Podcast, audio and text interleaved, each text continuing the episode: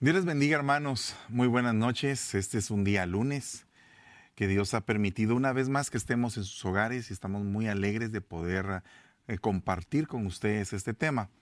El día de hoy, como todos saben, siempre tenemos dos temas. Uno que es el discipulado general y otro que es el estudio de pastores. Sin embargo, hoy quisiera utilizar el mismo tema para los dos ah, eh, programas porque el tema es un poquito extenso entonces vamos a ver la parte 1 en el primer ah, programa y la parte 2 en el segundo programa. Vamos a tomarnos un momento de descanso en medio para que podamos tal vez tener la interactuación de ustedes haciendo las preguntas. Aquí tengo precisamente mi, celular para que pudiéramos en algún momento que usted me pueda saludar o tener alguna, alguna eh, pregunta que quiera hacer. Y también tengo con nosotros a Pastora Betsy Córdoba y también a, Glenda Lorenti, eh, esposa de nuestro hermano Juan Carlos Vega, eh, que está con nosotros para podernos ayudar y poder ah, siempre compartir todas sus inquietudes. Así que eh, le pido en el nombre de Jesús que cierre sus ojitos, vamos a orar y le vamos a dar gracias al Señor esta noche por todas las bendiciones que Dios ha derramado en nosotros.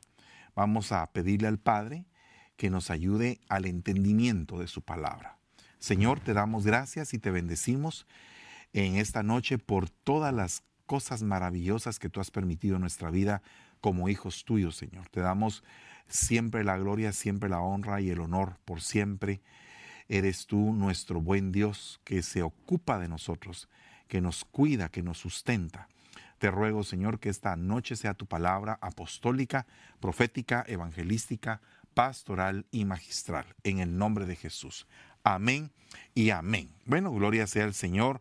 Eh, le damos gracias al Rey por todas sus bendiciones y le vamos a pedir misericordia para que pudiéramos en esta noche explicar su santa palabra. Amén.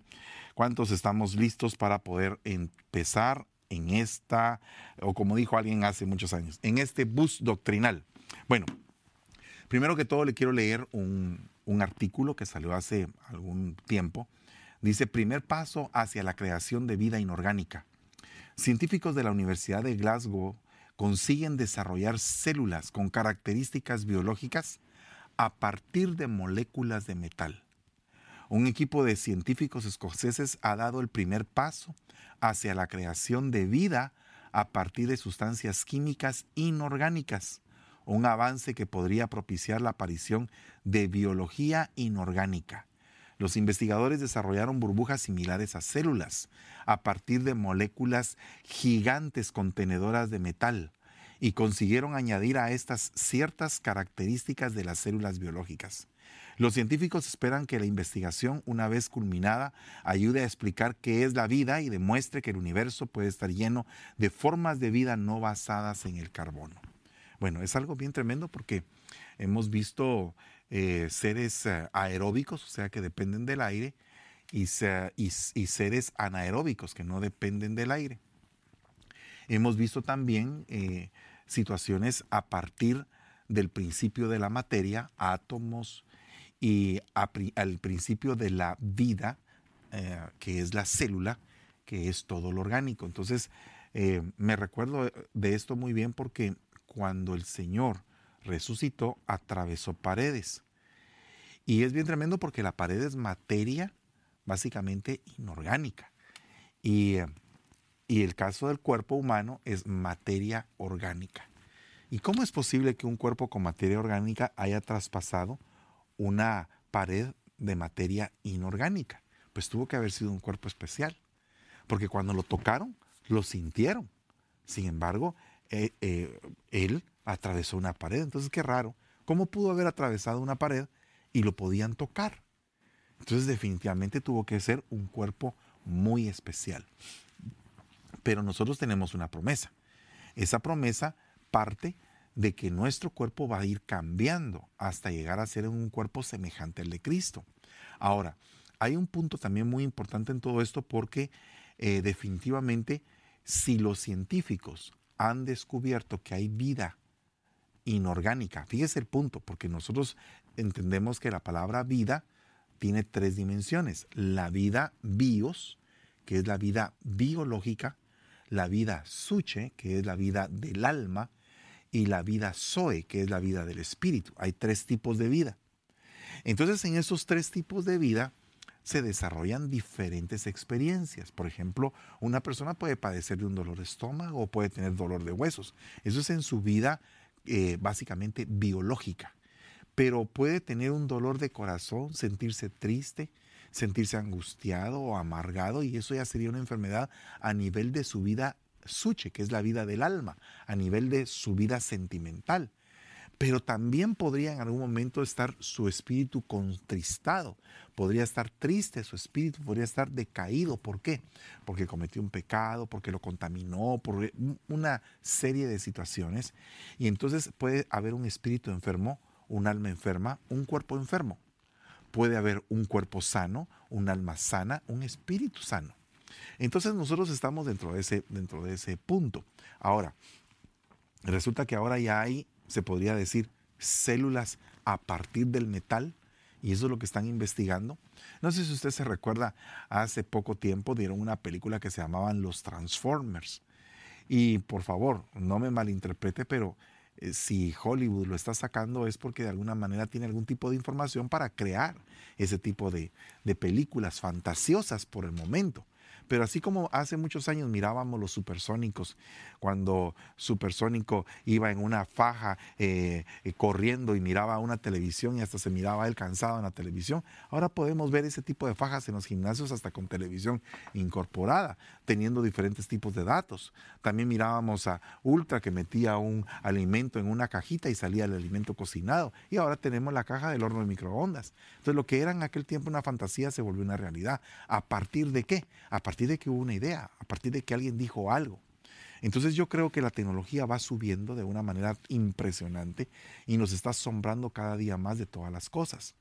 Pero la tecnología de alguna manera también, una de las cosas que quiere desaparecer de la mente del hombre es el concepto de Dios. Entonces, en la medida que nuestros hijos, en la medida que van creciendo, van desarrollándose con diferentes tipos de influencias eh, de conocimiento, pueden llegar en algún momento a estar tan contaminados que pueden apartar el concepto de Dios en sus mentes. Entonces, la Biblia dice algo bien tremendo. Efesios 5:29, porque nadie aborreció jamás su propio cuerpo, sino lo sustenta y lo cuida, así como también Cristo a la iglesia, porque somos miembros de su cuerpo. Entonces, fíjese que nosotros somos un cuerpo pero no es un cuerpo común y corriente, es un cuerpo místico, es un cuerpo donde el hermano, eh, digamos, el hermano eh, Juan tiene una ocupación y esta, la, la ocupación del hermano Juan viene a ser que el hermano Juan viene a ser una mano dentro de la iglesia. Y otro hermano que va a evangelizar viene a ser un pie. Y otro hermano que tal vez tiene una gran profundidad y un discernimiento viene a ser ojo. Y otro hermano que tiene palabras agradables que consuelan y confortan al pueblo, viene a ser boca. Y así sucesivamente cada persona en su función puede llegar a, tener un, un fruto muy hermoso en lo que hace dentro del cuerpo de Cristo. Pero viene que, viene que este, este cuerpo es sustentado y es cuidado. Observe que son dos cosas muy importantes. En este punto, sustentación, ¿verdad? O, sustento, esta palabra se dice ectrefo, que significa criar hasta que esté maduro. Criar hasta que esté maduro. Entonces, esto lo podemos ver que la iglesia va a tener una evolución desde que está recién nacido, o sea, salvo, o sea, tomado del mundo, llevado a Cristo y convertido por medio de, de Cristo dentro de su corazón hacia una novedad de vida. Entonces, a partir de ahí, a partir de que recibe a Cristo, empieza un proceso de crianza, un proceso de madurez, un proceso en el cual se le va a acariciar, se le va a entrenar y se le va a sustentar. Fíjese el punto. Acariciar cuando se sienta débil, cuando se sienta caído, cuando se sienta que ya no puede, ahí entra la caricia, ahí entra el consuelo, ahí, ahí entra el confort de saber que esa persona tiene una casa. Luego viene otro punto, que es el entrenamiento, que viene a ser dado por medio de los guías por medio de aquellos que agarran a la ovejita y le van enseñando cómo debe de conducirse dentro de la casa de Dios, que es la columna y sostén de la verdad.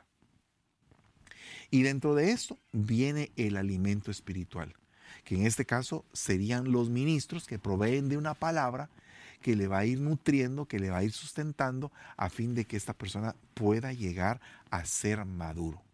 Acuérdese que parte de lo que la palabra de Dios dice en Efesios 4:11 y en Efesios 4:12 es que Él constituyó apóstoles, profetas, evangelistas, pastores y maestros para que todos lleguemos a la unidad de la fe, hasta que todos lleguemos a la unidad de la fe, a la estatura y la condición de un hijo pleno, de un hijo maduro. Entonces tiene que haber primero caricia, entrenamiento y sustento para llegar a la madurez. No podríamos llegar a la madurez si no tenemos este tipo de tratamiento. Pero esa solamente es una palabra que dice que lo sustenta. Cuando dice lo sustenta es extrefo, es la primera palabra. Pero existe otra palabra, cuidar. Y esa palabra se dice samak, cuidar. ¿Verdad? Pero esta palabra cuidar tiene algo más todavía, porque dice, sino que lo sustenta y lo cuida. Sustento y cuidado viene a ser como que el paquete completo para que este cuerpo esté bien atendido, este cuerpo místico.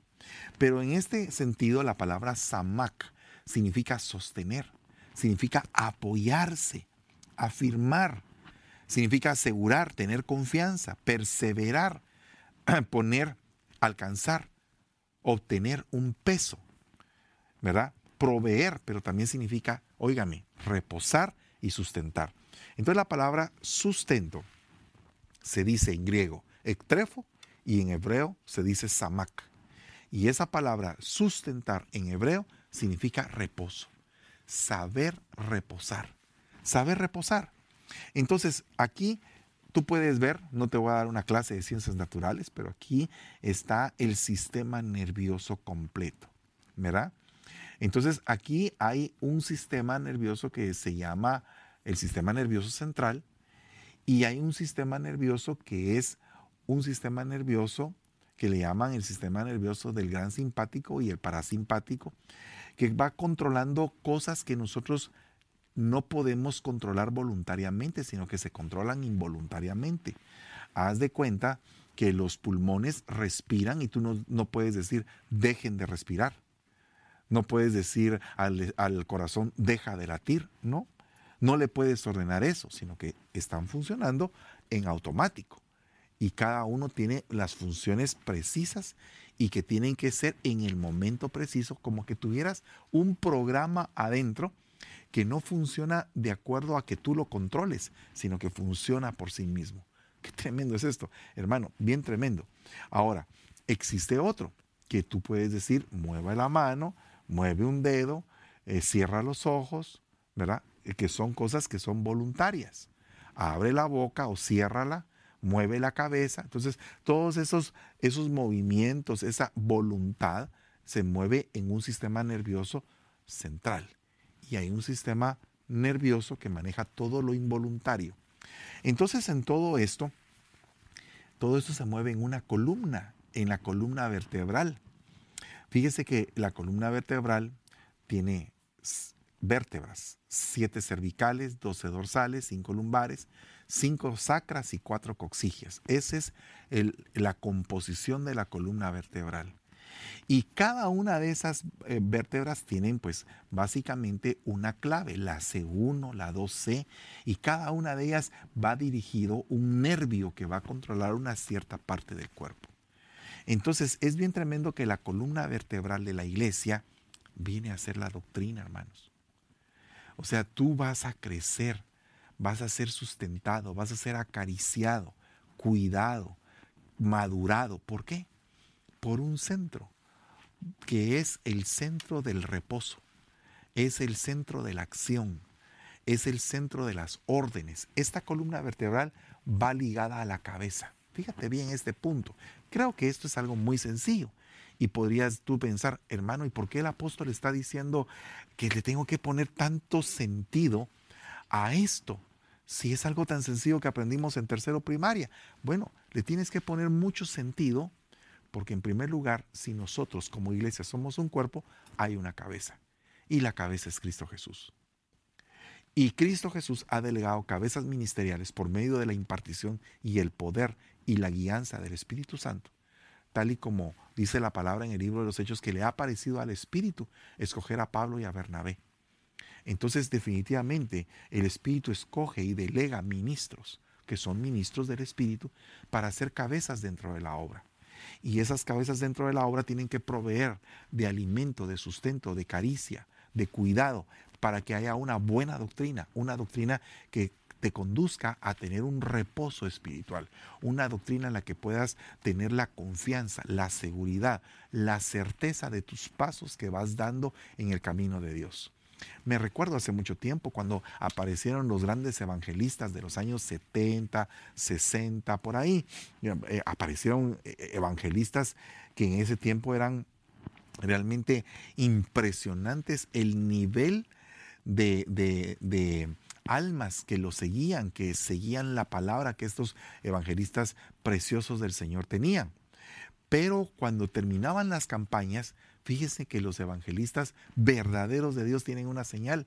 Vayan y congréguense en una iglesia donde tengan la sana doctrina. Ya, ya recibieron a Cristo, ahora les toca a ustedes encontrar la iglesia que tenga una sana doctrina. Fíjese que es una clave muy importante porque en esa iglesia tu alma va a reposar confiadamente. ¿Por qué? Porque vas a estar seguro de la educación cristiana, de la educación espiritual principalmente que se te va a dar. Entonces esto viene a, concatenar con este versículo que te voy a leer en este momento. Dice primera, eh, perdón, dice Efesios 1:22. Y todo sometió bajo sus pies. Y a él lo dio por cabeza sobre todas las cosas a la iglesia, a la iglesia, la cual es su cuerpo, fíjate, y la plenitud de aquel que lo llena todo en todo. Entonces, hermanos amados, no sé cuántos pasamos un tiempo en el cual no queríamos aceptar ningún tipo de autoridad sobre nuestra vida, éramos rebeldes, éramos descarriados, no queríamos tener orden en nuestro ser, desequilibrados, alejados de, los pactos, alejados de Dios, alejados de todo aquello que, nos, que quería normar nuestra vida. Creo que todos hemos pasado, o tal vez estoy generalizando, posiblemente hay honrosas excepciones, pero la mayoría ha pasado por un tiempo de rebelión. Y entonces en el tiempo de rebelión es precisamente la desconexión a la cabeza.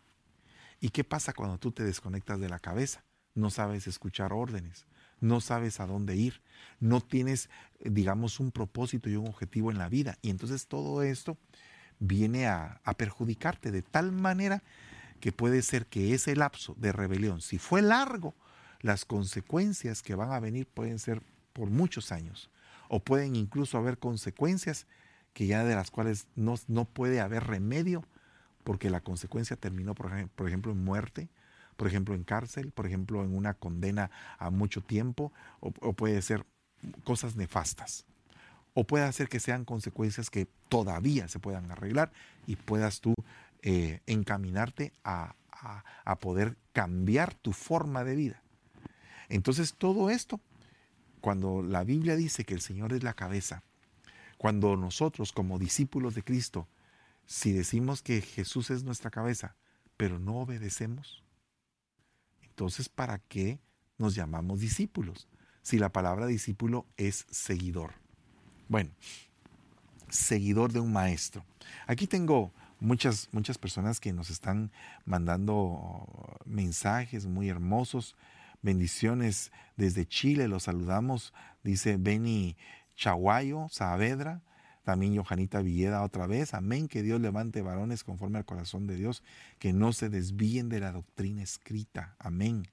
Aceptamos esas bendiciones tan hermosas de tantas personas. Pero no quiero perder el tiempo eh, en tantos saludos. Los saludamos a todos con el amor entrañable de Cristo. Pero estoy viendo si no hay alguna pregunta ya. No, bueno, perfecto. Solo saludos, bastantes saludos el día de hoy. Bueno, quiero, quiero enfatizar esto en Romanos 12:4. Dice, pues así como en un cuerpo tenemos muchos miembros, pero no todos los miembros tienen la misma función. Ese es otro problema que hay. La disfuncionalidad de los miembros dentro de la iglesia es otra situación que afecta mucho. Mira, es bien interesante conocer cuál es, qué es lo que Dios te ha dado.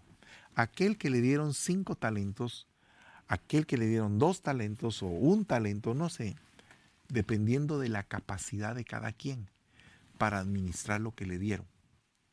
Entonces, Dios te da algo, tú tienes que tener la capacidad de saberlo administrar para tener un buen funcionamiento dentro de ese, de ese sistema bio, bioorgánico o bio, bioespiritual, más bien dicho. Pero mira, mira el punto acá. Pero no todos tienen la misma función. El problema que existe actualmente en las iglesias en que, es que muchos hermanos no están en la función que deberían de estar. Te voy a poner un ejemplo o ejemplos de esto.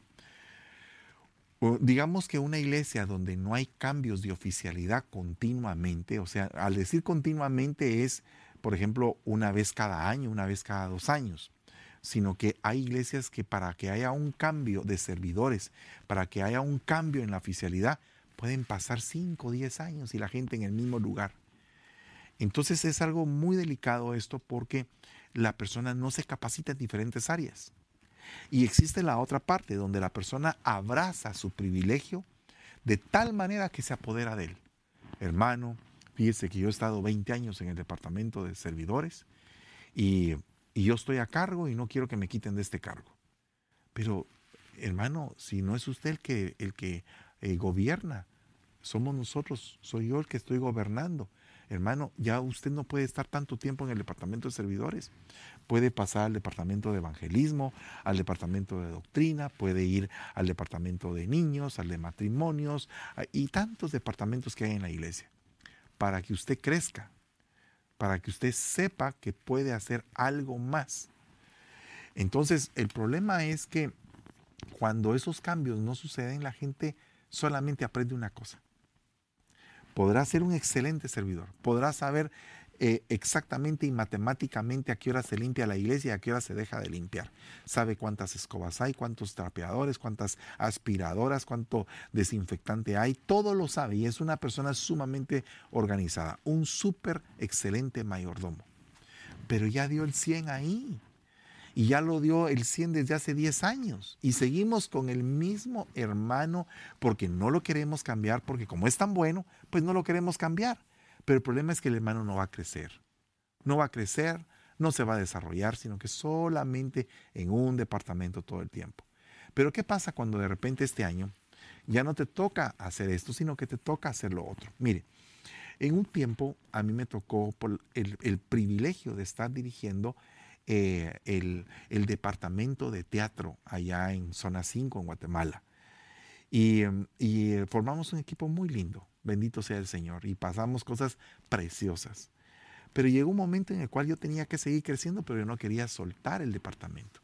Ah, yo estaba como que aferrado, enamorado del departamento que me había tocado, pero había necesidad de cambiar y de repente de un momento a otro ya estaba como pastor adjunto eh, a cargo de otros departamentos y en ese tiempo llegó el momento en que me dijeron, ya no te haces cargo de teatro.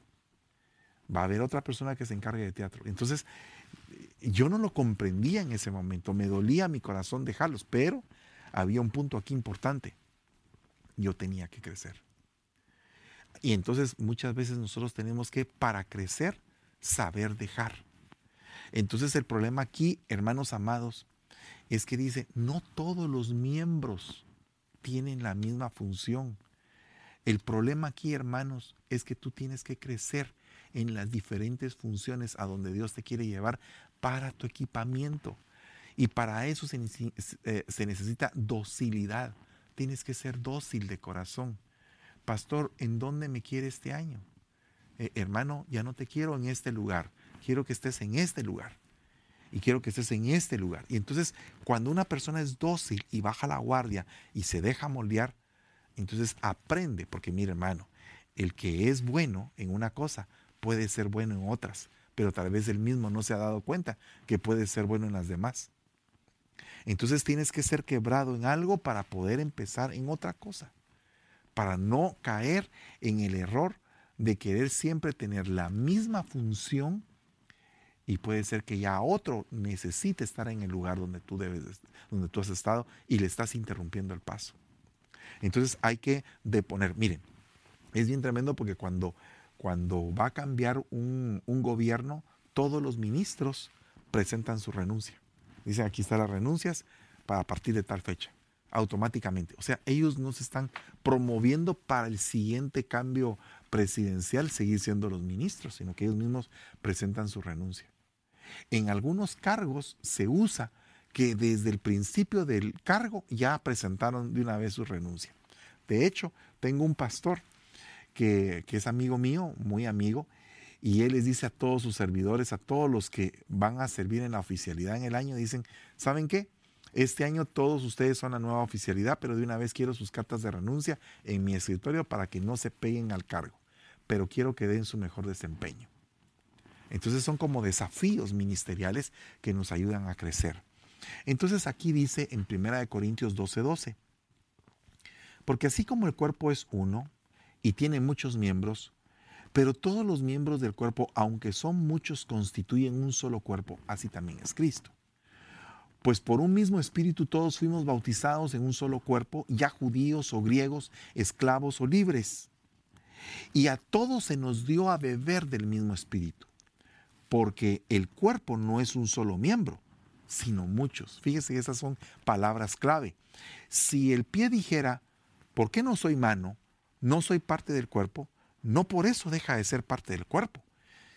Y, si el oído dijera, ¿por qué no soy ojo? No soy parte del cuerpo. No por eso deja de ser parte del cuerpo. Sino todo el cuerpo fuera ojo. Si todo el cuerpo fuera ojo, ¿qué sería del oído?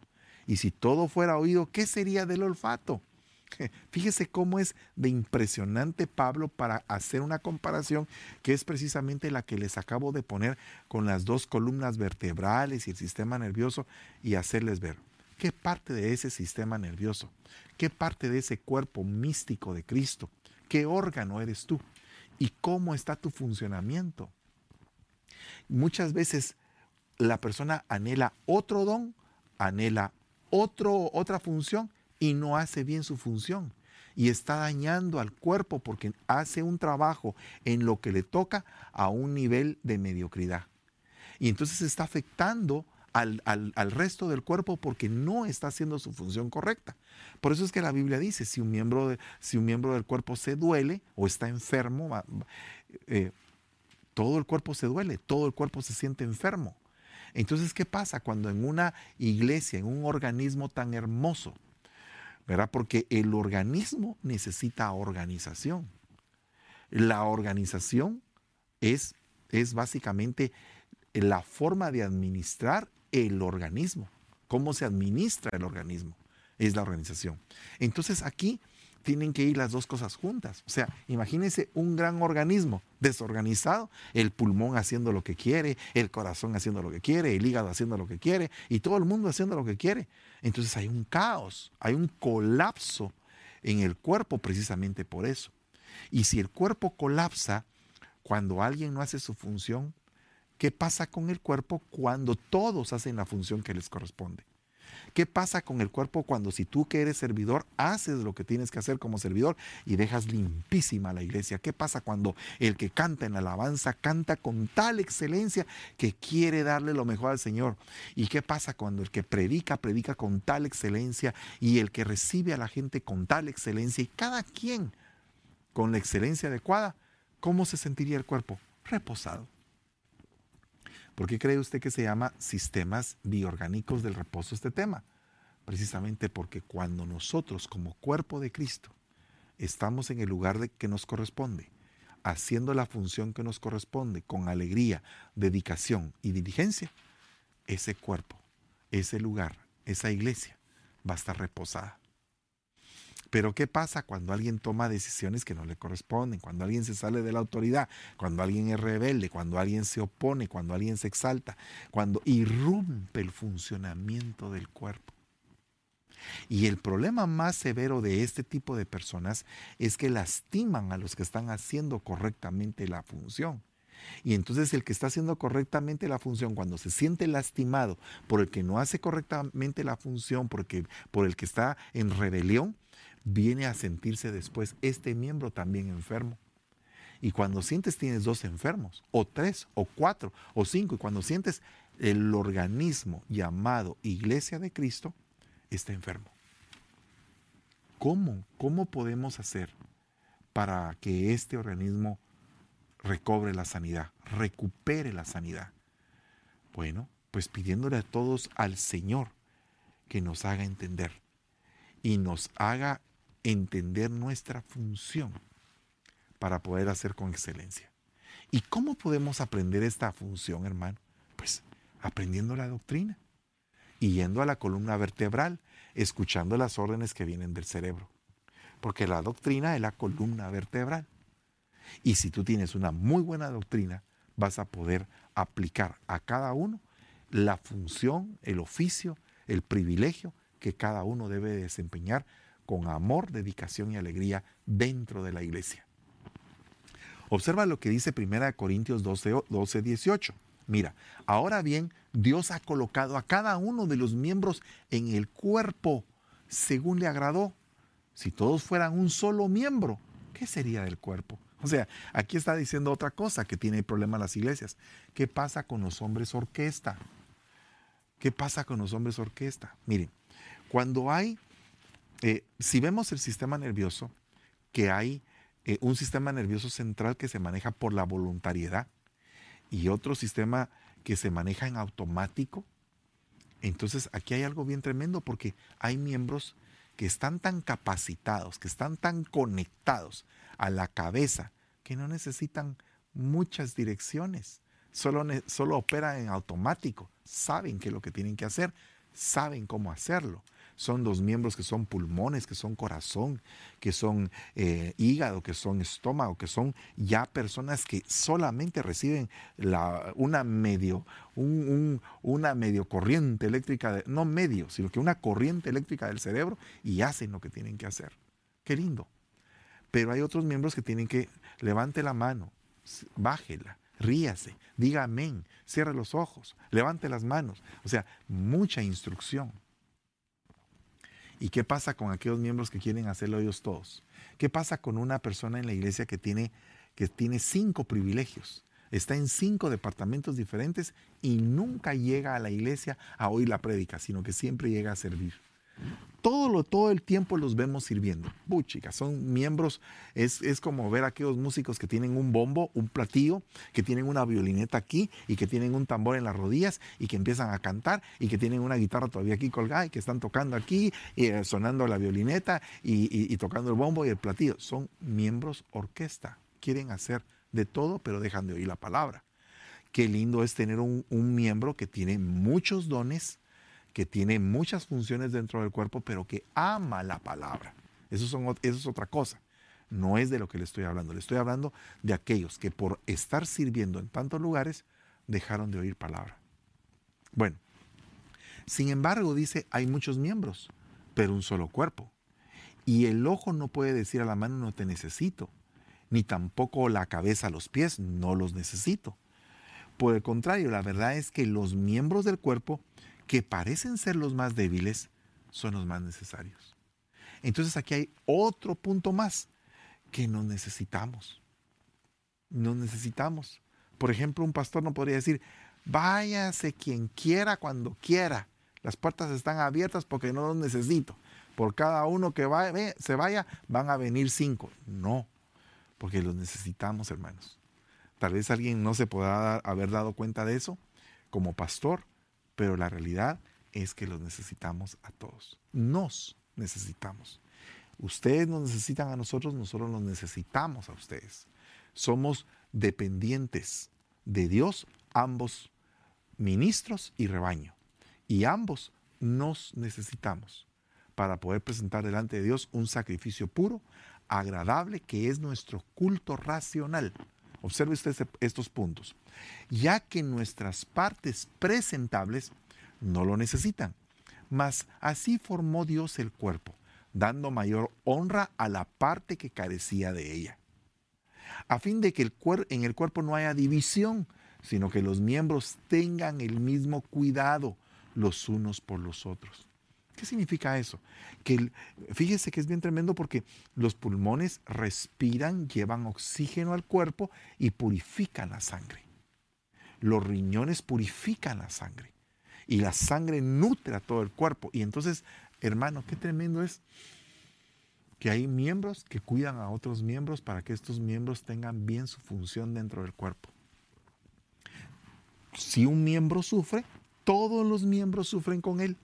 Mire, a veces salen cositas como, como pedacitos de carne ah, cerca de la uña y uno se los jala. Siento un dolor y es una cosa tan pequeña. Imagínese, hermano, que muchas veces los demás miembros no se duelen de lo que un miembro está pasando. No se duelen. Ah, ¿qué le está pasando algo? Ay, ahí que lo acompañe Dios, que mire cómo sale.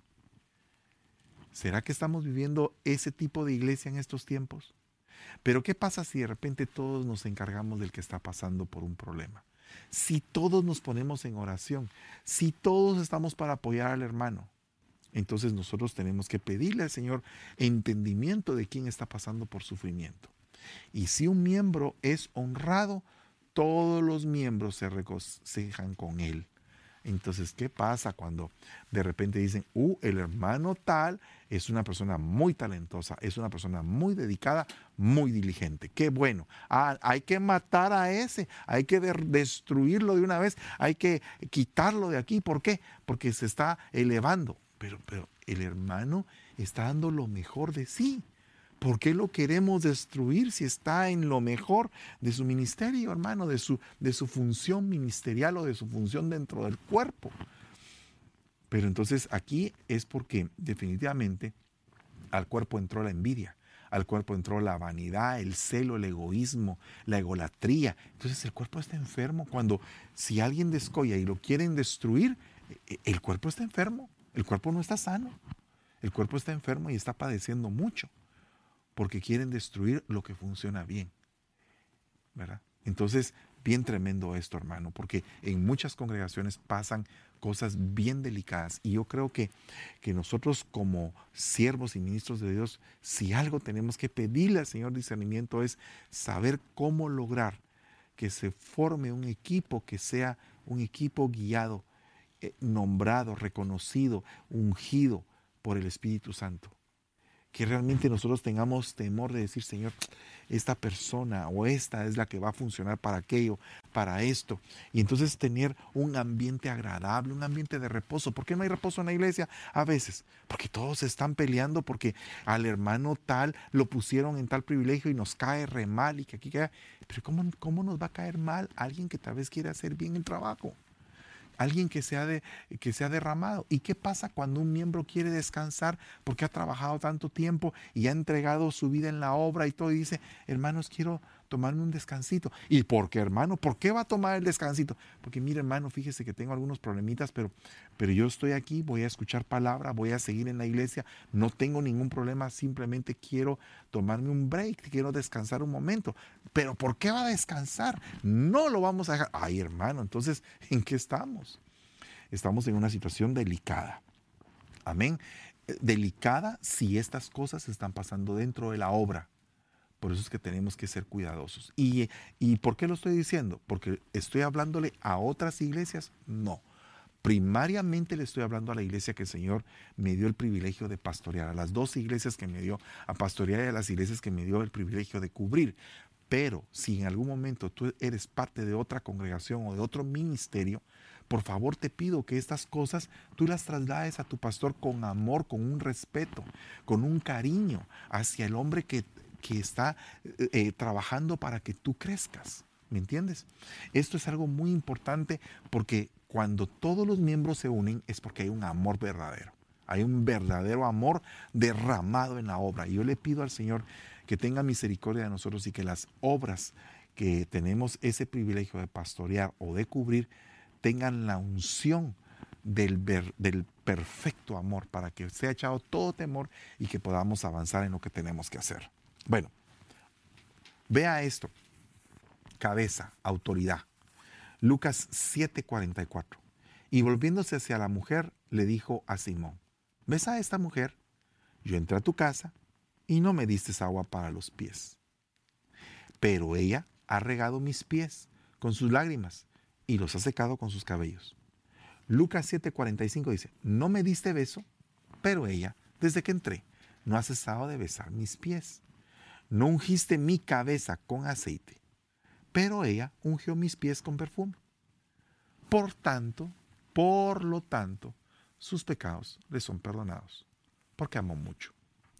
Entonces, cuando no se respeta la autoridad, porque fíjese que en el caso de Simón el leproso, Jesús entró a su casa y siendo leproso Simón, pero entró, entró la misma sanidad a la casa de Simón. Y em, Simón no honró la autoridad del que lo visitaba. Fíjese que qué pasó cuando eh, Jesús llegó a la casa de Saqueo. Tú, Señor, vas a comer en mi casa. Tú vas a comer en mi casa. Y aquel se fue a preparar con un banquete corriendo. Me imagino que ha de haber sido una locura para saqueo. Eh, me imagino que, haber, como era chiquito, haber estado aplaudiendo en el sentido de llamar a todas las personas que trabajaban con él y a todo el, a todo el servicio, a toda la servidumbre de esa casa. Eh, tienen que preparar una comida rápida porque el Señor viene a mi casa. Y, ya caminando y vaya, me imagino que en el camino cuando iba platicando con él, me imagino que haber mandado, pero a un muchachito corriendo que le fuera a avisar, tal vez a la esposa de saqueo, que preparara todo ahí porque ya llegaba Jesús en minutos. Eh, a, ver si una alegría impresionante. Y el hombre cuando entra, Jesús dice, la salvación ha llegado a esta casa y el hombre empieza a sacar todos sus tesoros y empieza a repartir dinero y arreglar todas las cosas que tenía pendientes. Pero llega a la casa de Simón y ahí no lo reciben así. Ahí lo reciben. Eh, ¿Quién es este hombre que dice ser profeta y, y esta mujer y lo está besando? Si fuera profeta, sabría quién lo está besando. Entonces yo creo que nosotros tenemos que considerar bien el respeto a la autoridad. Cuando no se respeta la autoridad y no hay amor verdadero y no hay agua para el servidor cansado. Qué tremendo. Qué tremendo. Cuando no se respeta la autoridad y no hay amor verdadero y no hay agua para el que sirve y que necesita en ese momento ser atendido. Entonces, tenemos que considerar todos esos puntos. No sé si ya hay algunas preguntas o cómo estamos. Sí, sí, sí, hijita, por favor. Sí, la hermana Amparo Martínez pregunta, ¿cuánto tiempo debe uno servir en un privilegio? No se oye, me están diciendo. Amén. Dice Amparo Martínez, ¿cuánto tiempo? Amén. ¿Cuánto tiempo debe uno servir en un privilegio para poder servir después en otro, eh, para permitir un crecimiento? Bueno, eso lo tiene que decidir el pastor que está ahí.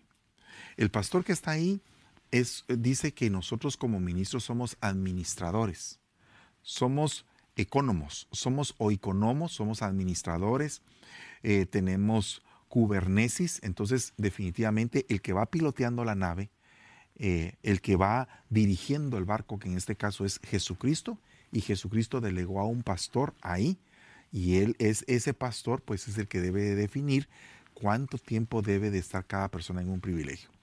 Pero también el que está sirviendo, si ya está cansado o cree que ya dio la máxima talla en ese lugar, puede llegar con su pastor y decirle, pastor, eh, fíjate que he estado este año, tú te has dado cuenta que he trabajado con amor porque amo la obra, eh, creo que ya llegó mi tiempo, pero eso al final de cuentas lo defines tú.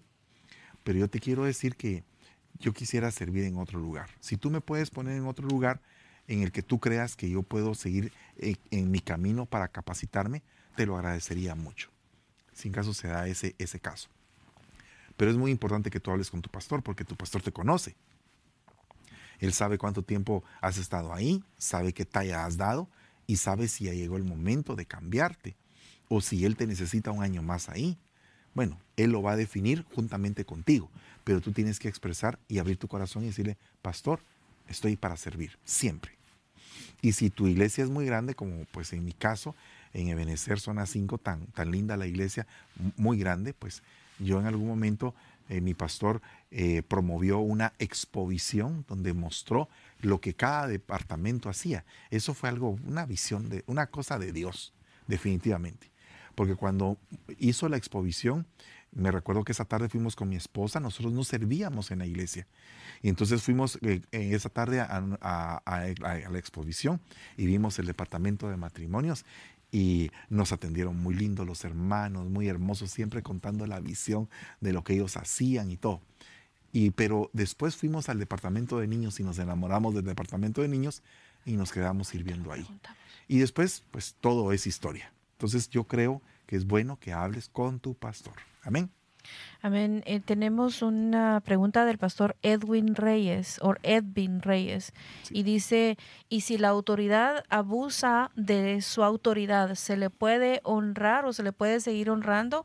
Es el pastor Edwin Reyes desde Guatemala. Si la autoridad abusa de, su, autoridad, se le pues puede seguir honrando. Definitivamente, veamos el caso de David y de Saúl. Yo creo que David tenía un propósito muy definido de parte de Dios, que fue dado el día de su ungimiento por medio del profeta Samuel. Si Samuel le había dicho a David que iba a ser el futuro rey de Israel, David tenía que aguantar todo el aprendizaje. Entonces yo creo que en este caso, en este caso preciso de cuando, cuando la autoridad es, es dura, uno tiene que examinarse su corazón porque es dura. Porque puede ser que sea dura porque uno también es duro. Yo te di frente de pedernal porque vas a enfrentar a un pueblo con frente de pedernal. Entonces, duro con duro, hierro con hierro se aguza. Entonces, en, el trato entre hombre y hombre se saca el mejor provecho. Entonces puede ser que la autoridad sea muy fuerte porque el que viene formándose también es bien fuerte. Entonces, en este caso hay que seguir soportando para que termine bien el trabajo que se está haciendo en él. Y de ahí tenemos el caso de que sí efectivamente es un abuso de autoridad y que no, no se le encuentra realmente un propósito definido. Hay que enfrentarle y decirle, ¿sabe qué? Creo que usted, usted se está pasando conmigo. Creo que eso no está bien lo que usted está haciendo. Y si en algún momento no llega a un acuerdo, pues entonces yo creo que ese, ese no es el lugar para que esa persona esté porque entonces el miembro enfermo es la cabeza en este caso. Amén.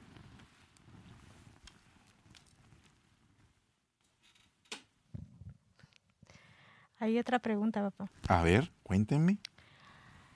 Como sucede con algunos síndromes, ¿qué hacer cuando el sistema de defensa del cuerpo se confunde por una infección y empieza a atacar al mismo cuerpo creyendo que lo está defendiendo? Buenísimo, es exactamente lo que pasa en la iglesia cuando los miembros atacan a los mismos miembros. Entonces nosotros, eh, ¿cómo, cómo podemos sanar esa situación? Bueno, nosotros como ministros no podemos, Dios puede, pero Dios nos dio palabra para sanar ese tipo de circunstancias.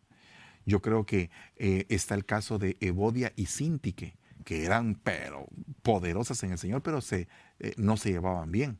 Entonces el, el apóstol encargó al ministro de ese lugar y, le dijo, te ruego por favor que veas a Evodia y a, y Sintique, que son, eh, pero buenísimas luchadoras por la causa del Evangelio, que tengan armonía entre sí. Entonces yo creo que es obligación del ministro, o sea, de la cabeza, poner el, el orden en el cuerpo para que no se ataquen miembro con miembro. Amén. ¿Sí?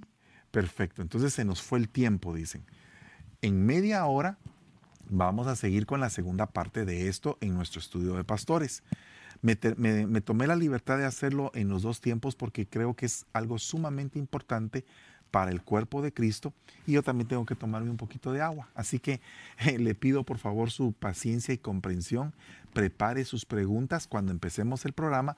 Dentro de media hora vamos a empezar con preguntas y después vamos a seguir con el desarrollo del tema. Así que en el nombre de Jesús, Padre, bendecimos a cada uno de los miembros preciosos de tu cuerpo místico aquí en la tierra Y te pido, Señor, que entre todos alcancemos ese reposo que solamente puede venir de tu Santo Espíritu. Te damos gracias en el nombre maravilloso de Jesús. Amén y amén. Que Dios les bendiga. Nos vemos en un momento.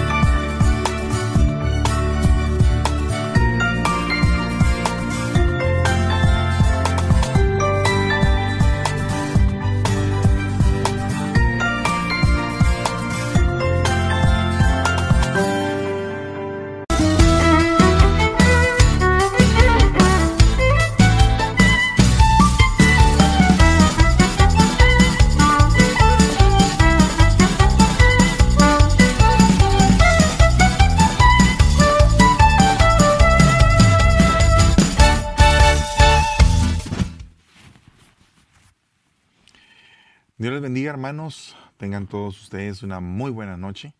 Esta es la segunda parte del tema que empezamos en el discipulado general, pero ahora estamos dentro del estudio de pastores, así que eh, estoy muy, pero muy bendecido de poder estar compartiendo este tema porque creo que sirve precisamente para eh, seguir en la obra apostólica, que es la estructuración de la amada. Acuérdese que Pablo era el perito arquitecto de la iglesia, entonces era un diseñador, alguien que en algún momento por medio de sus epístolas puso la métrica para que la iglesia siguiera adelante y que siguiera funcionando de una manera adecuada. En la realidad es que esto lo estoy comparando con nuestro sistema. En el anterior programa le expliqué de que habían tres tipos de vida, la vida bios, que es la vida biológica, la vida suche, que es la vida del alma, y la vida zoe, que es la vida del espíritu. Y que así como el cuerpo humano tiene una columna vertebral, un sistema nervioso central y un sistema nervioso que controla todas las eh, funciones involuntarias del cuerpo, como por ejemplo el corazón, los pulmones, el estómago. Así también dentro de la iglesia hay hermanos que funcionan a un nivel de voluntariedad directa y hay otros hermanos que trabajan también a un nivel de autoridad delegativa, donde ellos saben cuál es su función y cómo es que ellos se deben de comportar dentro de la casa porque ya crecieron, ya son maduros, no se les necesita estar dando a cada rato órdenes precisas, sino que ya tienen un nivel de delegación donde ellos funcionan automáticamente como a semejanza de estos órganos como los pulmones, como el corazón, como los órganos involuntarios. Así que eh, quisiera seguir con el mensaje. Estuvimos terminando el mensaje anterior con eh, la cabeza. Ahora, eh, yo quisiera continuar un poquito acerca de esto. ¿Quiénes son la autoridad en la iglesia? ¿Quiénes son la cabeza de la iglesia terrenalmente hablando?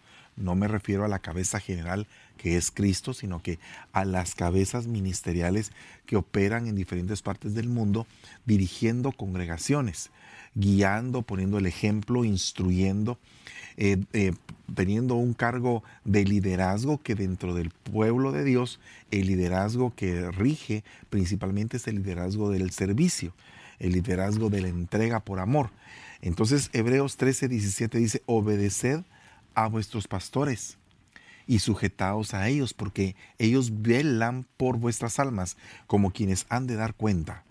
Permitidles que lo hagan con alegría y no quejándose, porque eso no sería provechoso para vosotros. Aquí se establece un círculo, un círculo donde el cerebro funciona con alegría porque los miembros están funcionando cada eh, uno en el lugar que le corresponde de la mejor manera posible.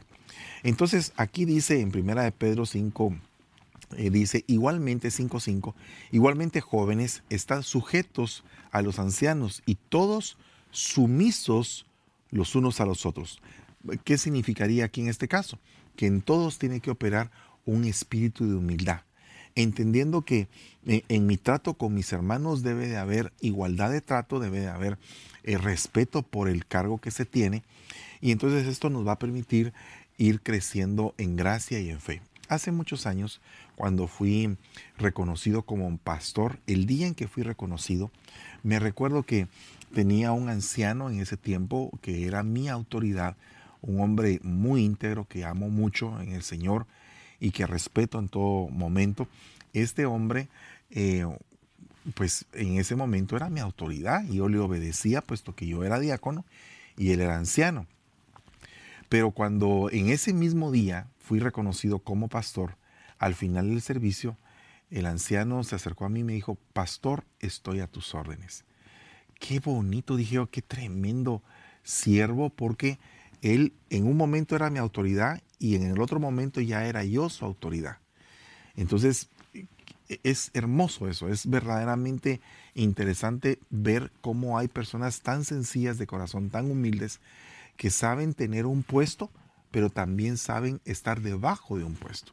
Saben tener autoridad y también saben recibir autoridad. Eso era la, la belleza del centurión que encontró el Señor, porque él dijo, yo soy un hombre bajo autoridad, pero también soy una autoridad para mis siervos.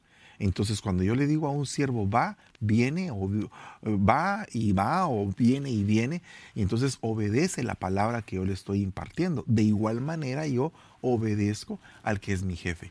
Entonces, qué bonito es que en una iglesia todos vayan entendiendo eso, sumisos los unos a los otros, y por eso es que dice revestidos. O sea que está el vestido y está el revestido. Eh, si nosotros podemos ver, nosotros continuamente podríamos usar hasta tres vestiduras. Yo tengo una playera, tengo una camisa y tengo un saco. Entonces estoy vestido, revestido y armado. Así, se, así podría eh, verlo de esa, de esa manera. Entonces, cuando dice revestidos de humildad, es como, por favor, sé doblemente humilde. Pues, por favor, si ya eres humilde, eh, exígete a ti mismo dar una mejor talla todavía de humildad porque Dios resiste a los soberbios, pero da gracia a los humildes. Aquí hay una clave de, liderazgo en la iglesia. Si tú ves a un diácono bien soberbio, a un anciano bien prepotente o a un pastor bien, bien subido, pues ese no se gana la gracia del pueblo. Pero aquí está la clave. Dios resiste a los soberbios, pero da gracia a los humildes. Entonces cuando tú te portas humildemente, eh, aún teniendo una investidura de autoridad, tú te ganas el corazón de las personas porque no eres una persona hostil, ¿verdad? Sino que les vas a decir las cosas como se las debes de decir, pero debes de saber que tú debes de permanecer sencillo. Amén. De ahí dice Primera de Corintios 11:15, pero que si la mujer tiene el cabello largo, le es una gloria, pues a ella el cabello le es dado por velo. Esto eh, viene a a ser motivo de discusión de muchas iglesias, que si la mujer se cubre o no se cubre porque el velo le es natural. Pero este es un velo que le es dado desde que nace. Es un velo natural que es el cabello. Pero aparte está el velo que cubre su cabeza, que es una señal de autoridad. Pero el tema no es el velo, el tema es la oración. Y el cabello significa oración. Entonces, en una iglesia debe haber un equipo de gente que ore, que vendría a ser el equipo que es el cabello de la iglesia. Imagínense la importancia que debe de tener la oración. Ahora, si nosotros realmente tenemos un grupo de oración fuerte en una obra, pues vamos a estar protegidos, vamos a estar eh, realmente con una arma de defensa poderosa en contra de los enemigos. Siempre va a haber un equipo de gente. No estoy diciendo que que los demás no oren y que le dejen toda la carga al equipo que ora. No, todos debemos de orar. Pero si hay un equipo en la iglesia que ora continuamente a, cierto momento del día, pues enhorabuena, va a ser algo muy hermoso. Esa es otra parte del cuerpo de la iglesia. Y aparte de eso está en el libro del Cantar de los Cantares 1.10, dice, hermanos, perdón, hermosas son tus mejillas entre los adornos, tu cuello entre los collares tu cuello como la torre de David edificada con hileras de piedras. Miles de escudos cuelgan de ella, todos escudos de los valientes. Tu cuello como torre de marfil. Entonces, tu cuello entre los collares, tu cuello como la torre de David, tu cuello como torre de marfil. Entonces aquí hay como que tres dimensiones del cuello. ¿verdad? ¿Y quién es el cuello? Dice acá, tu cuello como la torre de marfil edificada con hileras de piedras.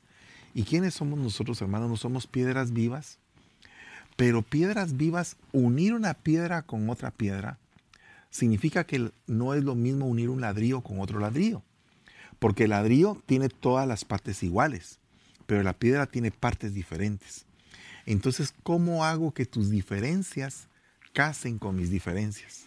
Ese es realmente eh, el valor de un buen cuello, de alguien que sostiene al pastor, que, que, lo ayuda en el desarrollo, porque mire, las siete cervicales, que fue por donde empecé, las siete cervicales son las, las vértebras que salen precisamente de la cabeza hacia abajo. Y cuando una persona queda cuadraplégica o queda eh, parapléjica, las cervicales juegan un papel muy importante en ese, en ese problema. Entonces, cuando el cuello está malo, el cuerpo está cuadraplégico. Entonces, y el cuello tiene que ser formado por las diferencias de los miembros que están debajo de la cabeza. Haga de cuentas que el pastor tiene un equipo de líderes y todos son bien diferentes. Entonces, en lugar de estarse peleando entre todos y estarse golpeando y que sí, que vos sos así, que yo soy así, que no sé qué, y que nunca nos casamos, ¿por qué no venimos y formamos un buen cuello y decimos, tú sabes hacer esto, yo sé hacer esto? Unamos fuerzas y ponemos las diferencias, rendimos nuestras, nuestras coronas delante del Señor, no nos ponemos soberbios cada quien y cada quien aprovecha lo que el otro sabe hacer. Ese es un buen equipo. Pero por otra parte dice acá, miles de escudos cuelgan de ella. ¿De quién? De la torre de David. Todos los escudos de los valientes. Entonces, ¿qué es un cuello dentro de la, dentro de la obra? Es precisamente aquel grupo de hermanos que tienen escudos que tienen un escudo tan poderoso, que vienen dardos en contra de la cabeza, que vienen lanzas, que vienen piedras, y ahí está el escudo, recibiendo todo lo que podría venir para la cabeza, lo reciben este tipo de hermanos. Cuando tú tienes un equipo de gente que te cubre, que te cuida, que te protege, cuando le dijeron a David, no, no, no, no, no, David, tú no puedes ir a la batalla, tú te quedas aquí, porque tú vales por diez mil hombres. Entonces te hieren a ti 10 mil hombres. Entonces, no, no, no, no. Tú te quedas aquí, nosotros vamos a ir. Imagínese usted qué tipo de personas son esas que son cuello, no son cabeza, no se sienten cabeza. Porque mire, el que es cuello no se siente cabeza. El que es cuello es cuello. Pero tampoco se cree que como es cuello, está sosteniendo a la cabeza y dice, yo soy el cuello, entonces la cabeza me tiene que obedecer. No, no, no, no. La cabeza está arriba del cuello que no se olvide de eso y que de la cabeza vienen todas las órdenes para el resto del cuerpo. Entonces el que es verdadero cuello sabe que tiene una posición de segundo lugar.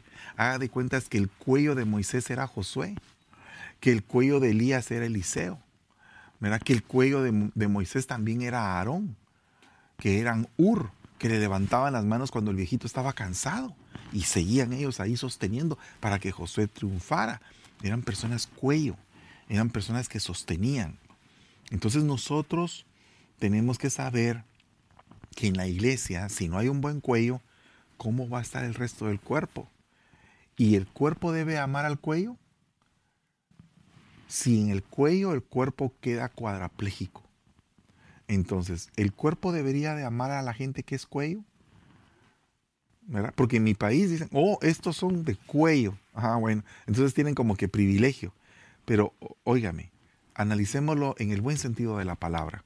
¿Qué pasa cuando en una iglesia hay gente de escudo, hay gente valiente, ¿verdad?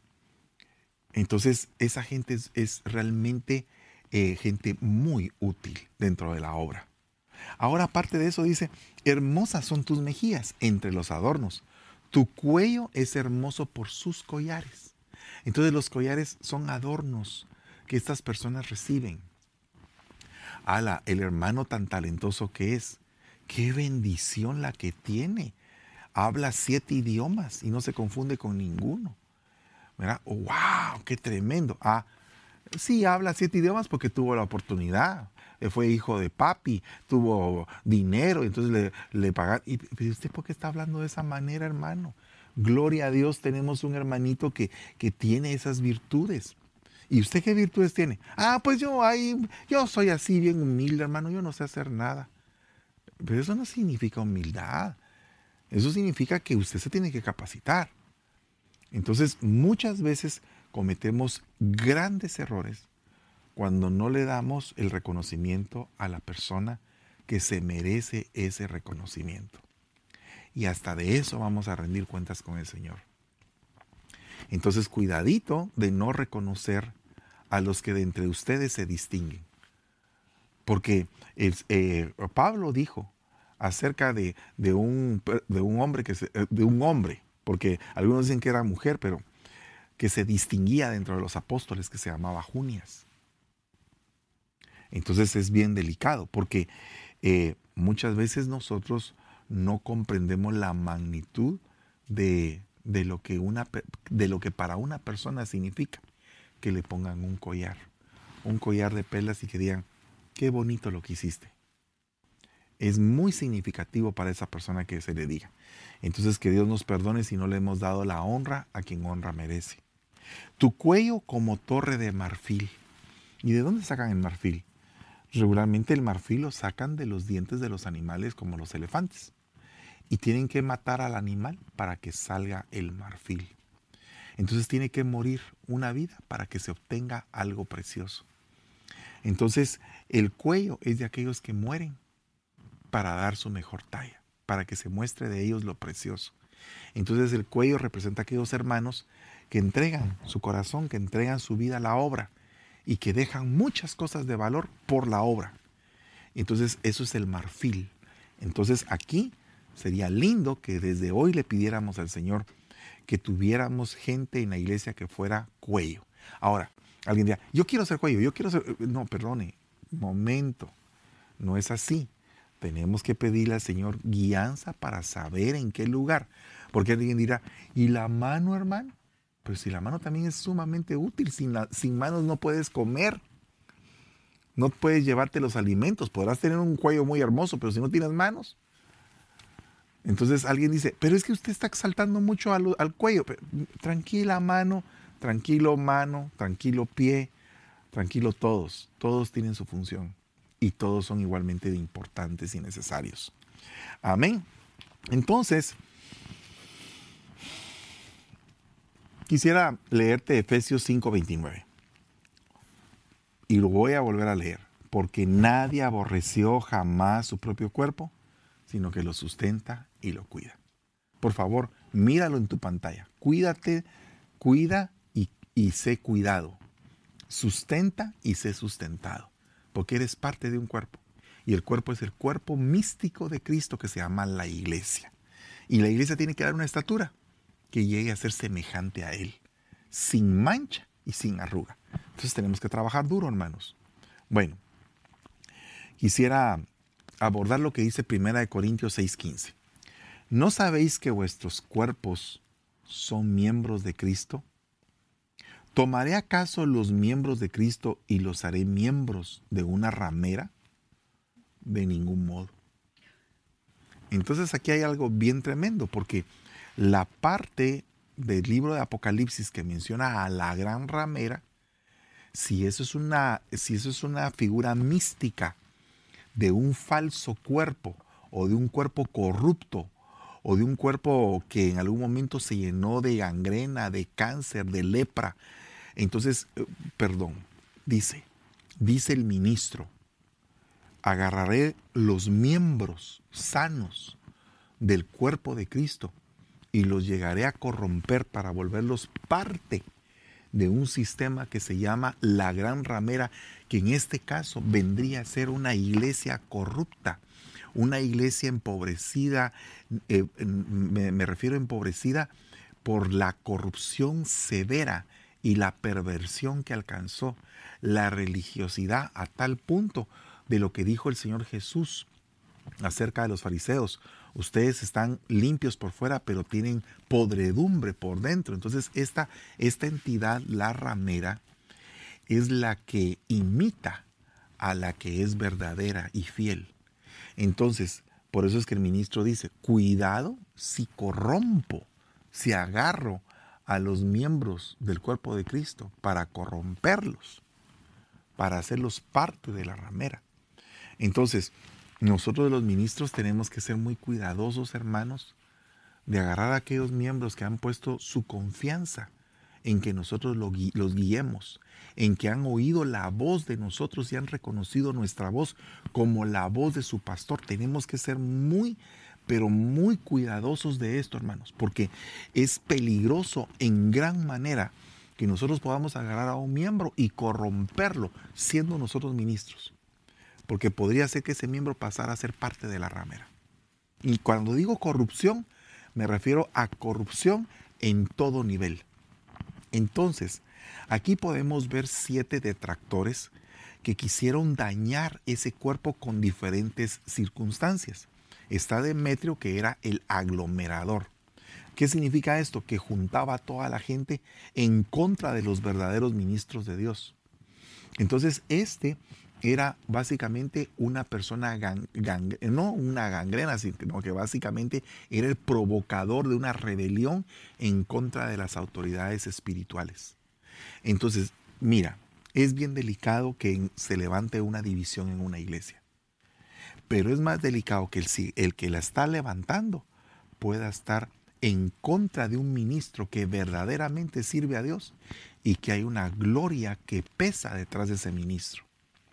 Porque como diría mi pastor en un servicio hace algún tiempo, eh, ustedes pueden enojarse conmigo como persona, pero si ustedes les falta le faltan el respeto a la gloria que poseo de parte de Dios, entonces están, están eh, siendo irreverentes a lo que Dios me ha entregado a la gloria que tengo de parte de Él. Entonces, esto para mí sirvió de mucho en un momento crítico de mi ministerio, porque pude entender que se levantan, pero no se levantan en contra de mí.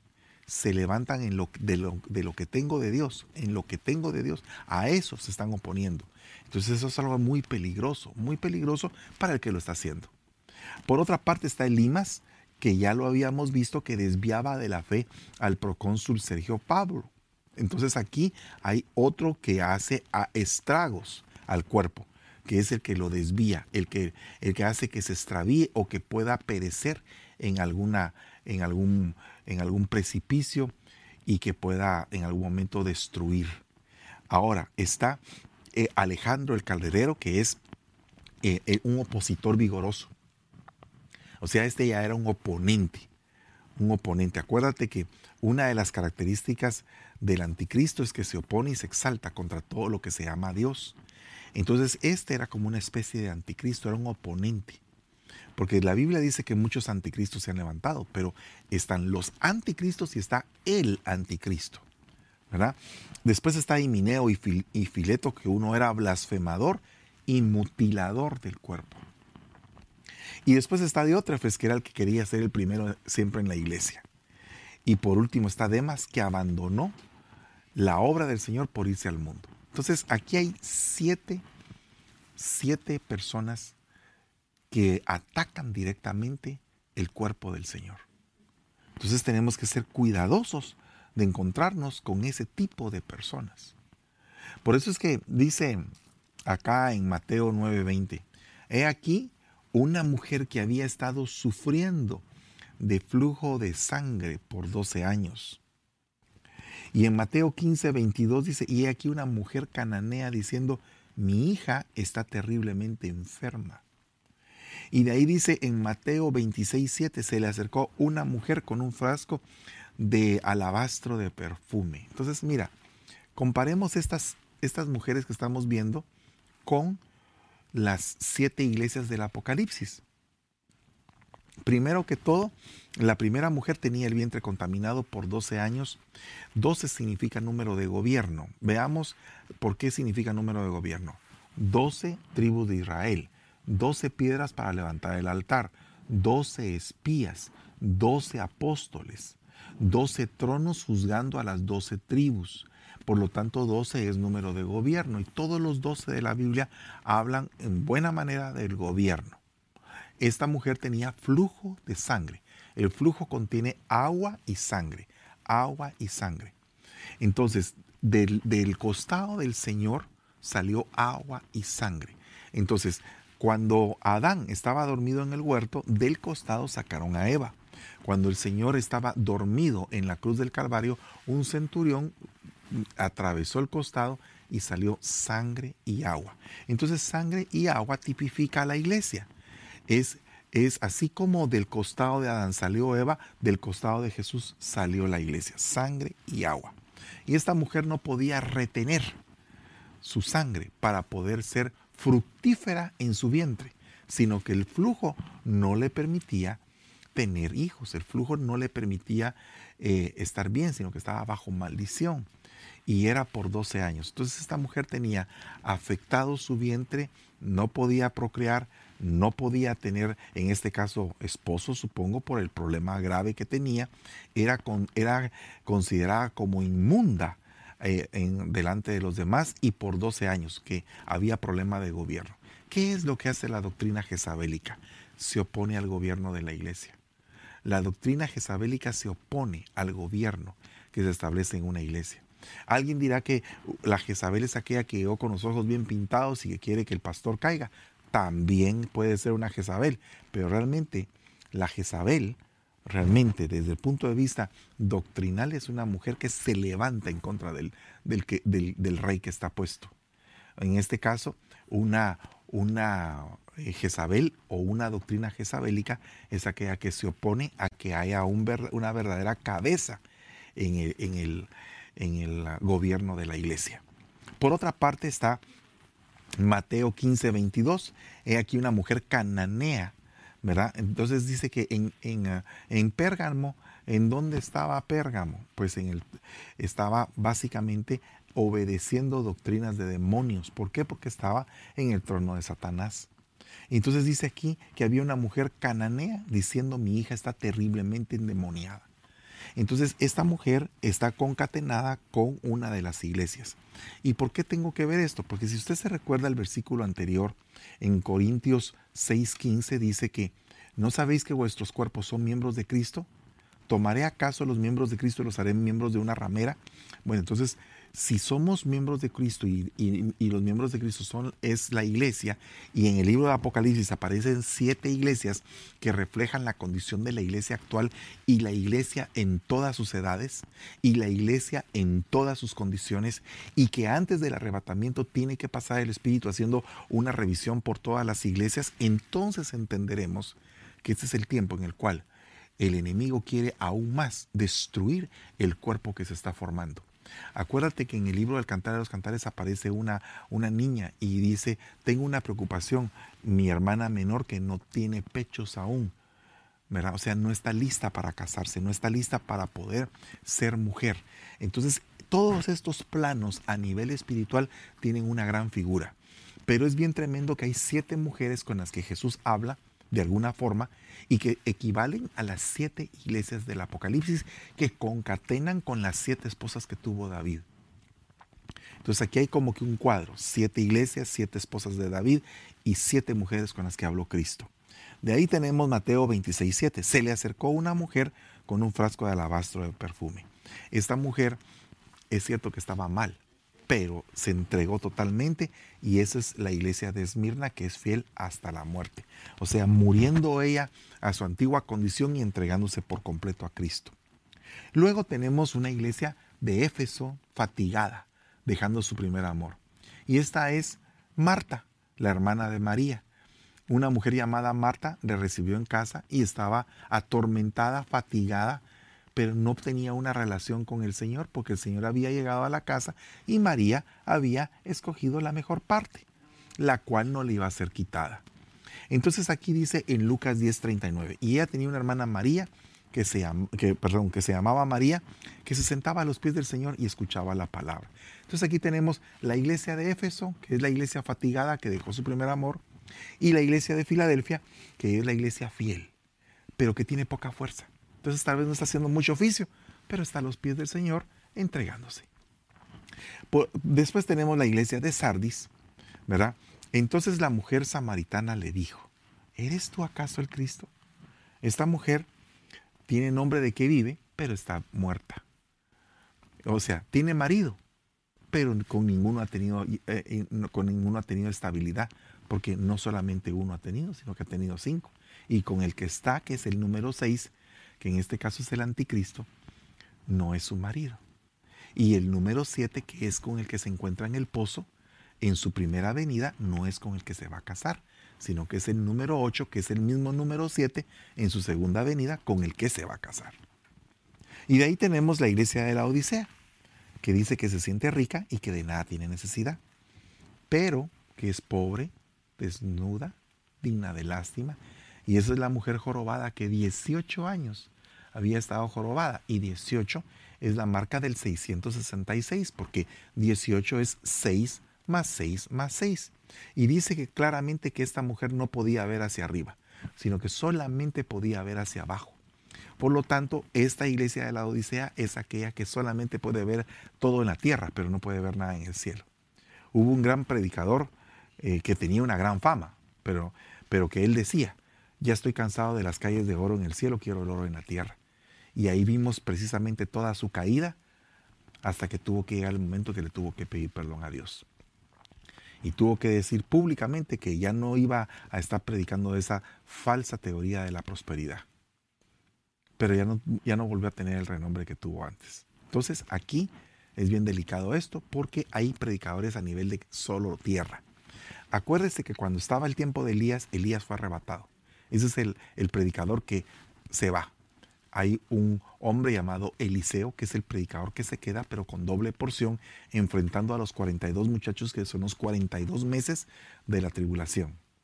Y hay otro, otro aprendiz de profeta, que en este caso sería Giesi, que se queda con la plata y con lo que eh, eh, el general sirio a, eh, Naamán le da, y se queda también con la lepra de Naamán. Entonces aquí vemos tres tipos de ministro. El que se va, el que se queda con doble porción pasando la tribulación y el que se queda con la plata, pero se queda leproso. De ahí podemos ver también que hay tres ministros, uno Moisés que está en el monte, otro Josué que está al medio del monte y Aarón que está construyéndole becerro a todo el pueblo, becerro del oro del pueblo. Así son los ministros de este tiempo. Hay unos que se van a ir, espero en Dios estar en ese, en ese lugar e irme con el Señor. Están los que van a pasar la tribulación con doble porción y van a estar los que le van a estar construyendo becerro al pueblo con el dinero del mismo pueblo. Amén. ¿Habrá preguntas o algún comentario? Tenemos dos preguntas. Eh, la primera dice, hay pastoras al frente de una iglesia y qué pasa cuando los miembros no la aceptan. Bueno, definitivamente hay pastoras al frente de la iglesia porque lo que pasa es que a través del tiempo eh, pues lamentablemente entran contaminaciones a la iglesia y una de las contaminaciones que ha entrado es el machismo. A tal punto que el machismo y el legalismo van de la mano donde la mujer no tiene derecho a nada ni puede hacer nada. Eso no dice la escritura. La escritura es clara. La escritura dice que hay una mujer que se levantó, que su esposo se quedó en casa, que se llamaba Lapidot. Se levantó como madre, se levantó como juez, se levantó como libertadora y como profeta.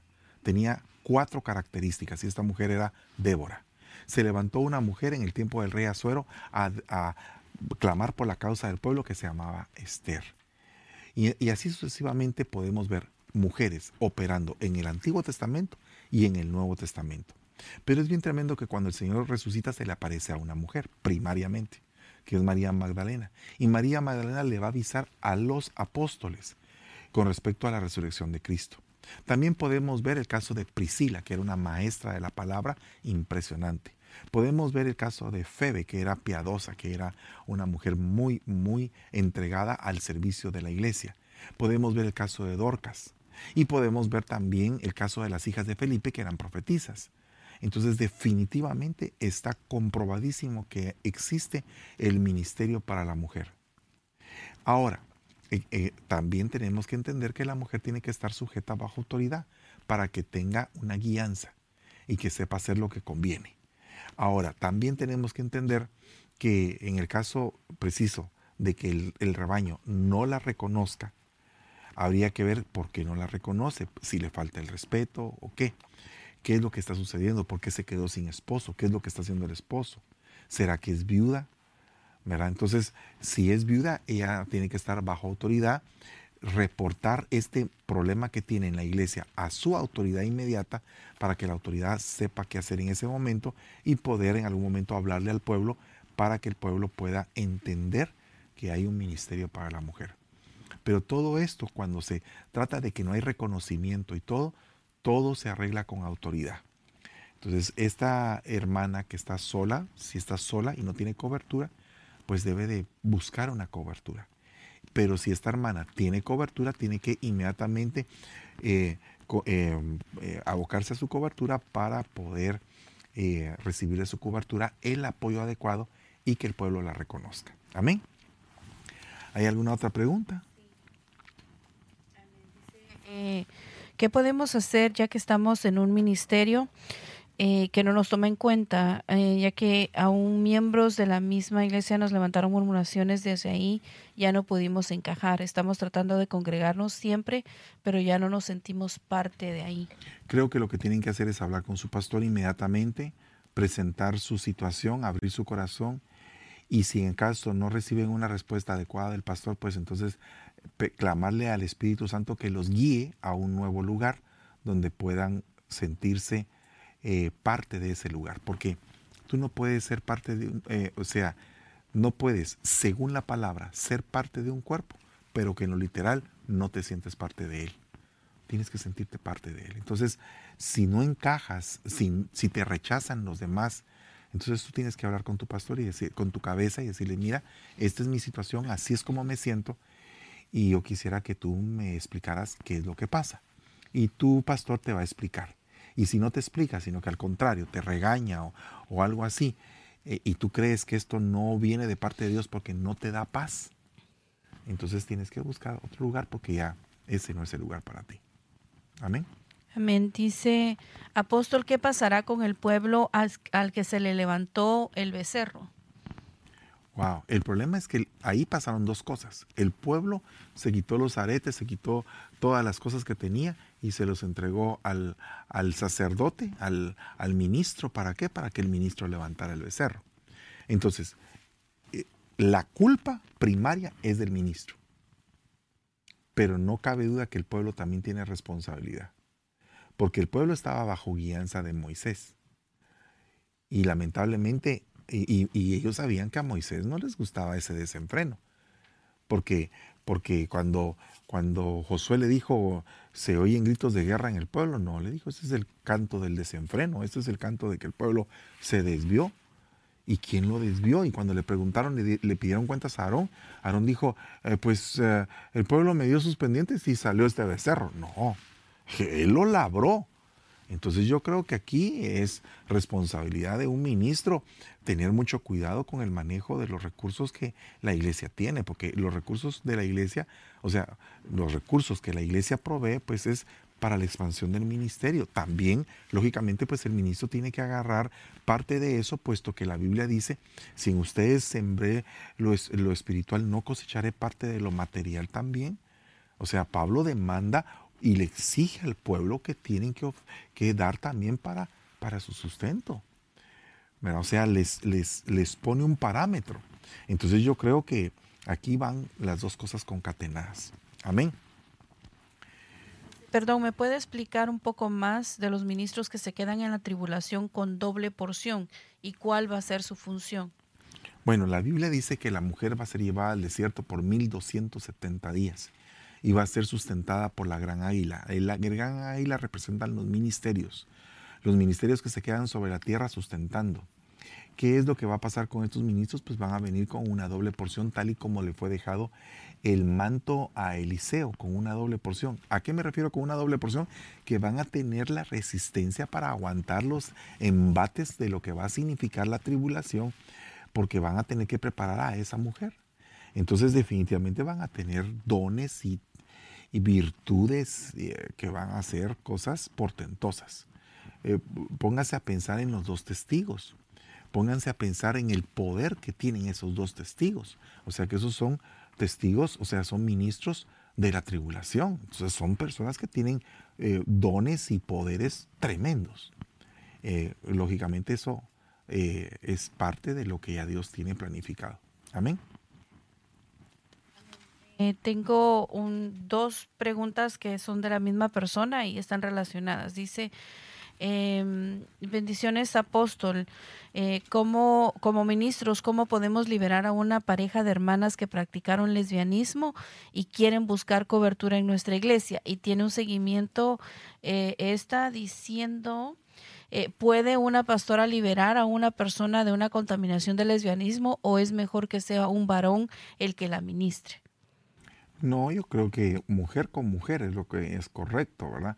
Eh, lógicamente es mejor que se apoye con otra mujer para poder reprender eso y, bajo la dirección de un ministro que esté, que esté entendido del tema, ¿verdad? Eh, es bien tremendo lo del lesbianismo y el homosexualismo porque todas estas cosas suceden por diferentes causas, diferentes raíces. Digamos que hay un, un, uh, un homosexualismo que viene debido al entorno en que eh, la persona se crió. Por ejemplo, un varón que se crió con un montón de mujeres o una mujer que se creó en un montón de varones y que fue tratada como hombre, formada como hombre. Y entonces el entorno, el ambiente en el que vivía era ambiente de hombre. Se peleaba con sus hermanos y todo. Entonces era una persona que en algún momento empezó a recibir esa desviación debido al entorno en el que vive. Hay otro tipo de, de homosexual o, de una persona lesbiana cuando en el vientre se estaba formando el, el, niño, el feto, y entonces eh, lamentablemente eh, pues se practicaba un sexo que era inapropiado, según lo que dice el libro Romanos, que las mujeres fueron no tomadas de la forma natural, sino que de la forma antinatural.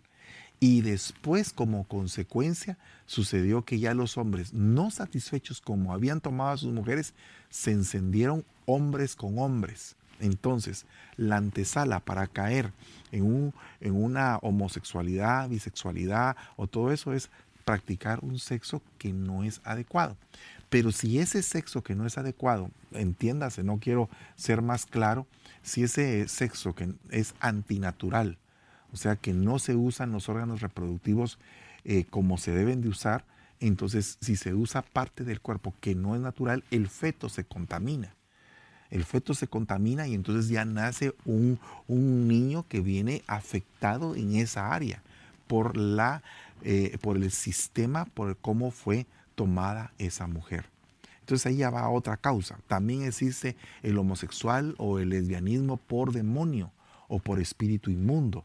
Eso es otro caso también. Entonces, cada caso tiene su trabajo y cada caso puede llevarse un tiempo determinado para ser liberado. Por ejemplo, en el caso, en el caso de una persona que ha practicado un entorno de 30 años, de 40 años, pues va a ser libre en el nombre de Jesús en el momento que recibe a Cristo, pero va a tener que eh, tener un cambio de actitud y una voluntad para el cambio.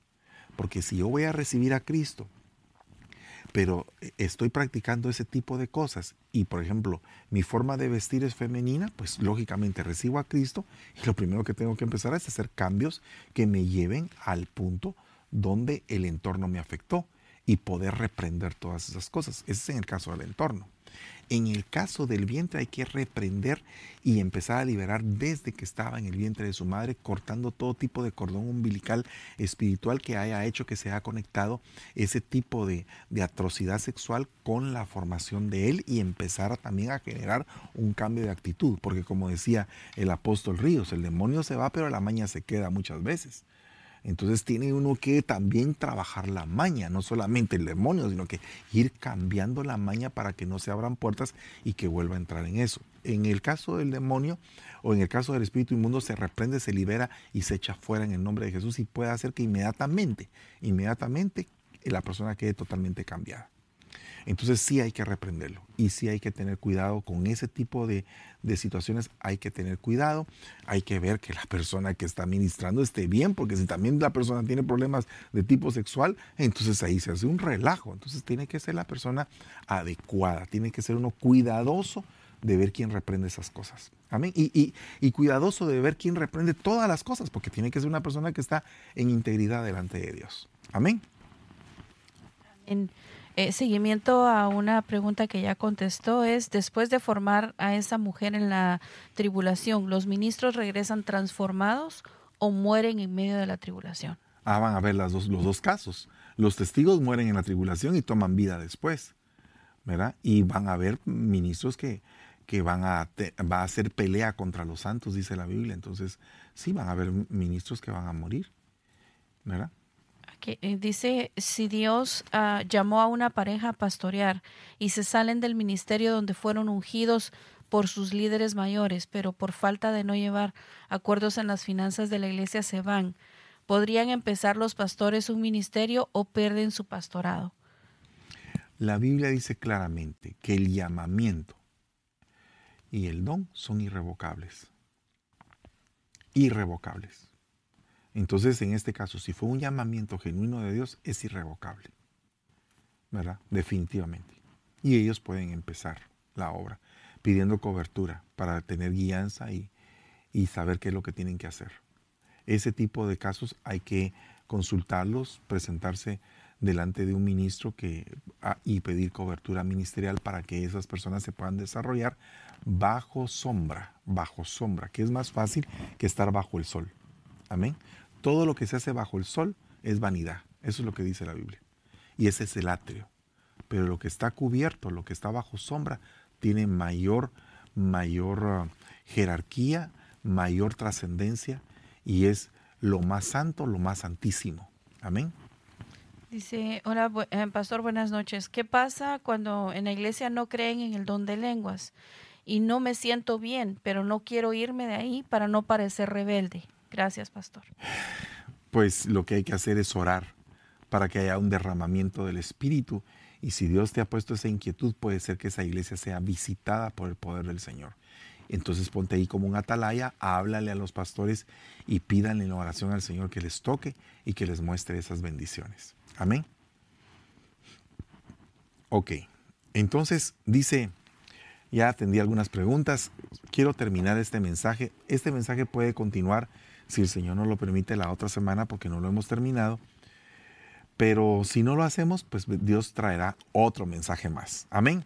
Y, uh, y usted siga escudriñando acerca del cuerpo, del cuerpo, porque el cuerpo es una enseñanza, es, es realmente una doctrina, es la doctrina de la formación de ese cuerpo a un nivel precioso. Entonces dice, entonces Jesús les dijo, yo os pregunto, ¿es lícito en el día de reposo hacer bien o hacer mal? Salvar una vida o destruirla. Amén. En el día de reposo. ¿Qué tiene que ver esto con el tema, hermano? Pues este es el rema. Este es el rema central. Porque en e, e, el día de reposo, ¿cómo es que alcanzamos el verdadero reposo? Pues dijimos con un cuerpo sumamente organizado. Y un cuerpo sumamente organizado, un cuerpo bien poco a poco, cada quien en su coyuntura, cada quien en su tendón, en su hueso, en su lugar, se levanta como un ejército poderoso. Pero un ejército poderoso para qué? Para ir a la batalla eh, de, contra la guerra, eh, para ir a la batalla espiritual, haciendo guerra espiritual, puede ser, gloria a Dios, alabado sea el Señor si se hace guerra espiritual, porque es parte del pan de los hijos liberarlos. Ahora, pero ¿qué pasa cuando dice hacer bien hacer mal o salvar una vida o destruirla. Pues entonces, eh, eh, hermanos, Dios nos ha mostrado en su palabra a través del libro de Hebreos que nuestro reposo es Cristo. Entonces aquí cuando una iglesia tiene a todos los miembros funcionando en el lugar y cuando en una iglesia cada quien sabe hacer lo que corresponde y es benigno, es benigno, o sea, le da, le da le da, eh, provee de cosas buenas para el cuerpo. Es benigno, no es maligno. Entonces, el cuerpo, cada miembro que se, que se adhiere a ese cuerpo, es sanado en el nombre de Jesús. Entonces aquí hay un punto muy importante. Bueno, tendríamos que seguir adelante con el mensaje hablando acerca de la boca. Si me permite un instante, solamente voy a, ampliar un poquito acerca de la boca. Salmo 41 dice, eh, eh, todo, vale, todo va por la sanidad, todo va por el día de reposo. Acuérdense que el tema se llama sistemas bioorgánicos del reposo y dice, boca, Salmo 41. Al Señor esperé pacientemente y Él se inclinó a mí y oyó mi boca, oyó mi clamor. Me sacó del hoyo de la destrucción, del lodo cenagoso, asentó mis pies sobre una roca y afirmó mis pasos. Puso en mi boca un cántico nuevo, un cántico de alabanza a nuestro Dios. Muchos verán esto y temerán y confiarán en el Señor. ¡Hala, hermano! Aquí la boca es alabanza, es oración, es profecía. Pero sabe una cosa tremenda, porque cuando esta persona la pusieron a cantar el cántico nuevo, es porque esta persona ya estaba en reposo. En reposo porque ya no le estaba afectando la destrucción. Entonces aquí es algo bien tremendo porque eh, el Señor se inclinó y oyó mi boca, mi oración. Señor, ayúdame. Señor, por favor, ayúdame. En una iglesia debe de haber oración. Me sacó del hoyo. Entonces eso es como liberación. En un departamento debe de haber liberación, ¿verdad? Y debe de haber liberación y lógicamente parte dentro, dentro de la sanidad, dentro de la liberación del pueblo, están los profetas. Entonces debe haber profecía. Por eso es que es tan importante la pregunta que hicieron anteriormente. Y si en la iglesia no hay, no hay don de lenguas y no hay nada, y, entonces hay que tener cuidado porque la profecía trae sanidad. Porque la edificación, exhortación y consolación es, están resumidas en la sanidad. Y dice acá, puso en mi boca un cántico nuevo.